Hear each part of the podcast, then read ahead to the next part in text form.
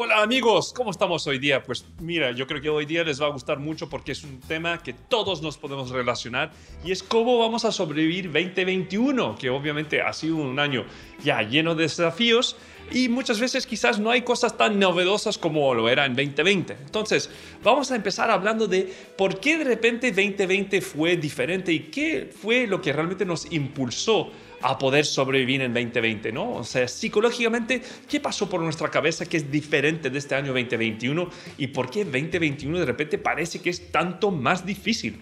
Pues la verdad es que psicológicamente, si lo pensamos, 2020 fue un año de grandes cambios, desafíos y novedades, ¿no? Esto es la clave ahí, amigos. La clave es que 2021, por todo lo difícil que fue el COVID, la pandemia, el trabajo remoto, tener que hacer todas nuestras llamadas y todas nuestras reuniones en Zoom era algo nuevo para nosotros. Para muchos de nosotros nunca habíamos trabajado en esa modalidad antes y el cuerpo y nuestra mente de repente reacciona con una mentalidad de sobrevivencia y por lo cual cuando estamos en una situación de sobrevivencia eh, nos da mucha energía, nos da mucho, mucho coraje para enfrentar estas cosas nuevas, con lo cual se nos hace de alguna forma más fácil porque estamos aprendiendo toda una cantidad de cosas nuevas que quizás no hacíamos antes. Quizás no hacíamos reuniones de trabajo de forma virtual antes. Quizás no estábamos acostumbrados a trabajar desde casa eh, antes. Quizás no estábamos acostumbrados a estar todo el día en casa con nuestros hijos y con nuestras familias. No estamos quizás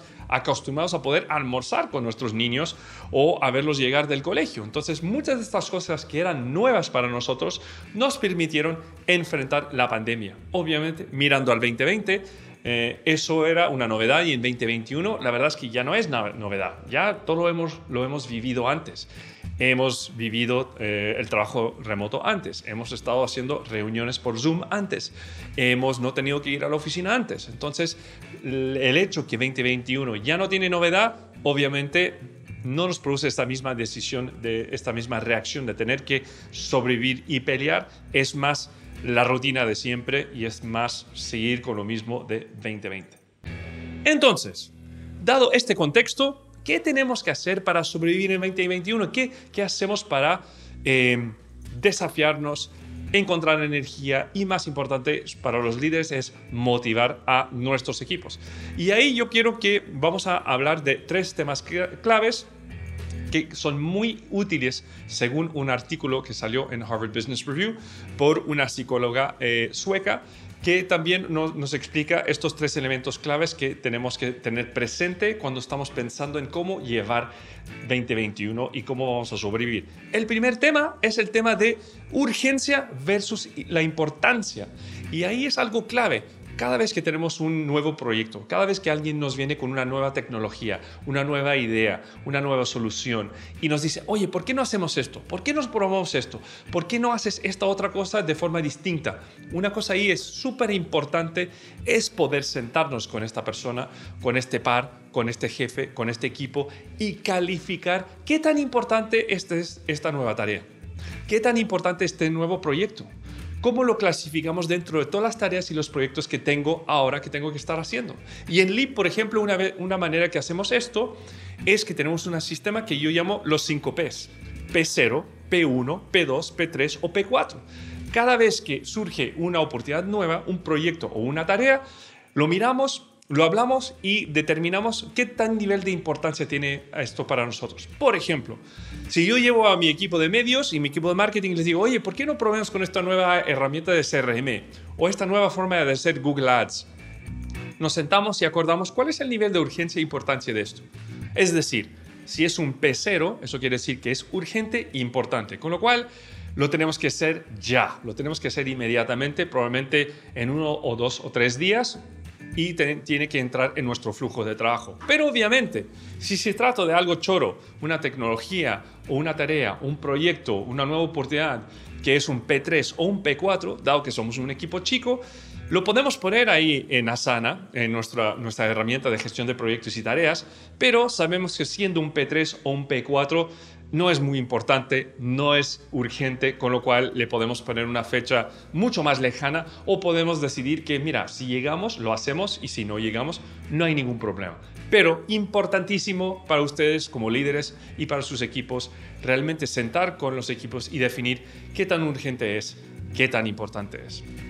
La segunda que podemos hacer cuando estamos hablando de urgencia versus importancia es también hacer una revisión semanal y programar esta revisión con nuestros equipos para de esta forma poder no solo ver qué tareas queremos añadir, sino que qué tareas vamos a eliminar. Si yo de, repente quiero agregar más trabajo a mi equipo y aunque sea importante o urgente, tengo que poder mirar, todo el listado de proyectos de ellos o todas las tareas y tengo que mirar, ok, cuáles son las tareas y proyectos nivel P3 o P4 que no son tan importantes o no son tan urgentes y las podemos simplemente eliminar, Entonces, revisión semanal y ver qué es lo que dejamos hacer si queremos de repente cambiar la prioridad o hacer algo nuevo.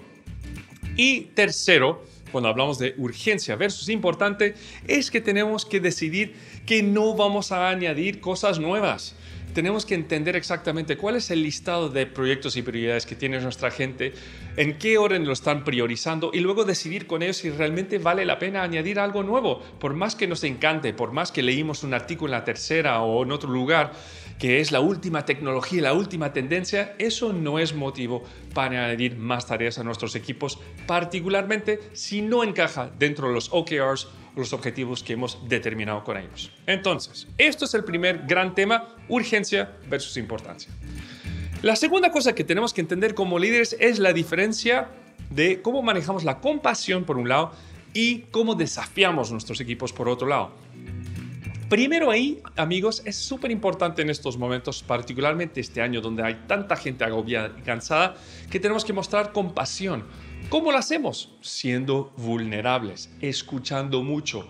¿no? Por ejemplo, cuando yo compartí el hecho que había llevado, no sé, tres o cuatro meses sin sueldo, que compartí la presión que yo tenía con la carga de tener este startup, ahí uno logra establecer confianza con el equipo, crea unos lazos emocionales con el equipo. La gente se identifica y se da cuenta que los líderes también tienen desafíos, los líderes también tienen estrés, tienen preocupación y además no tenemos todas las respuestas aunque seamos líderes. Entonces es el momento de mostrar compasión, mostrándonos como vulnerables, compartiendo lo que nos está pasando, tanto a nivel personal y profesional, lo que estamos sintiendo como seres humanos para incentivar y motivar que nuestros equipos también comparten lo mismo con nosotros. La segunda cosa que es sumamente importante también para los líderes dentro de este contexto de compasión y desafiar es que tenemos que escuchar mejor, tenemos que parar de hablar, tenemos que escuchar las personas, dejar que hablen y hacerles preguntas abiertas y potentes. Preguntas que no van, a resultar con, no van a resultar con una respuesta de sí o no, sino que una pregunta abierta que les va a incentivar a compartir con nosotros lo que está pasando en su mundo y cómo se están sintiendo. ¿no? Entonces es momento de escuchar, hacer preguntas abiertas y también de indagar en lo que está pasando en la vida personal de nuestros equipos, para de esta forma mostrarles más compasión y también resumir de cara a ellos lo que estamos escuchando de sus necesidades. Entonces, clave ahí como líder, escuchar más, hacer preguntas abiertas. Pero obviamente no nos podemos olvidar dentro de todo este contexto que una cosa es ser vulnerable, otra cosa es hacer muchas preguntas, escuchar bien, resumir lo que está pasando en la vida de nuestros equipos. Pero también tenemos que seguir desafiándolos, tenemos que seguir poniendo metas audaces, tenemos que seguir sacándoles de su zona de confort, tenemos que establecer metas y estándares altos y darles feedback constructivo de cómo pueden ser cada vez mejores eh, miembros del equipo y cómo pueden ser cada vez estar mejorando la calidad de su trabajo. Entonces, importante ahí balancear la compasión, pero también desafiar. Y por último, ah, amigos, está toda la parte de... Puedo interrumpir y cortar porque no se me avanzó la, cosa aquí. A la, la energía. Ya. Y por último, amigos, está la última parte del puzzle, que es la clave, es el nivel de energía. ¿Cómo podemos energizar nuestros equipos todos los días? ¿Cómo podemos motivarlos a rendir lo máximo de sí mismo? Pues obviamente parte es nuestro nivel de energía, ¿no? Como tú me ves aquí, eh, tarde durante el día, ¿cómo logro encontrar toda esta energía? ¿Cómo me puedo automotivar? Pues hay varios factores que podemos hacer ahí y voy a compartir contigo ahora en unos breves minutos qué fue lo que hicimos en LIP el año pasado que dio mucha energía a nuestro equipo. ¿Qué fue lo que hicimos y coordinamos juntos que nos ayudó? Por ejemplo, una cosa que decidimos hacer es hacer un offsite.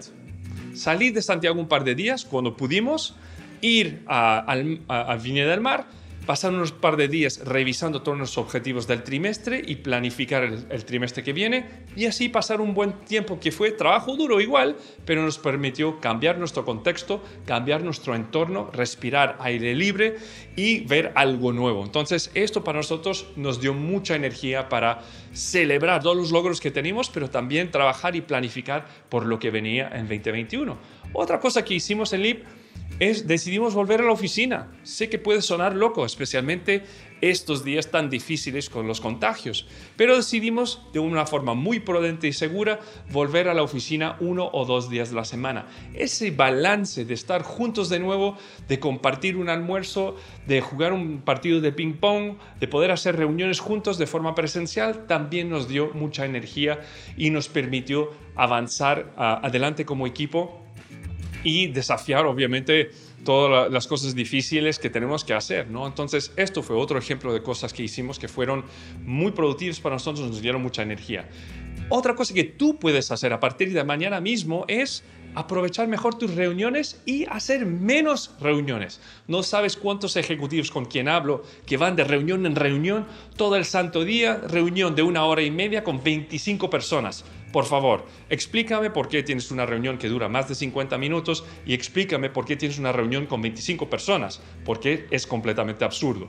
Especialmente si no tienes una agenda clara de los temas que vas a discutir, no terminas la reunión con action items y decisiones claves que salen de esa reunión y no está claro quién las tiene que ejecutar. Entonces, una cosa muy simple para motivar a tu equipo y a ti mismo es reducir la cantidad de reuniones, reducir la, la duración de estas reuniones, tener una agenda clara en tus reuniones, tener decisiones concretas y medibles en, las reuniones y decidir quién está a cargo de implementar y ejecutar estas decisiones. Eh, esto es, amigos, la última cosa que te diría que es sumamente importante para este video hoy día es súper importante con tu equipo como líder celebrar las victorias que tienen juntos como equipo. Si es una nueva cuenta, si es un nuevo cliente, un nuevo lanzamiento, una nueva tecnología, una persona nueva que reclutaste en el equipo, o si tuviste un trimestre excelente y fabuloso donde alcanzaste tus metas, todas estas cosas tenemos que encontrar una pausa, una forma de celebrar juntos para que podamos avanzar y de esta forma ser feliz. Bueno, esto es amigos, espero que te haya gustado. Bueno, eh, si no te has suscrito a nuestro podcast, por favor suscríbete al podcast. Si te gustó, obviamente compártelo porque obviamente esto ayuda a muchos de tus amigos y colegas también a aprender esta información valiosa. Y si tienes el tiempo, eh, te invito a conocer nuestra página web goleap.cl para mayor información de nuestro blog, nuestros servicios y otras cosas. Y nos vemos de aquí una semana para otra edición de nuestro Leap Podcast. Un abrazo, hasta luego.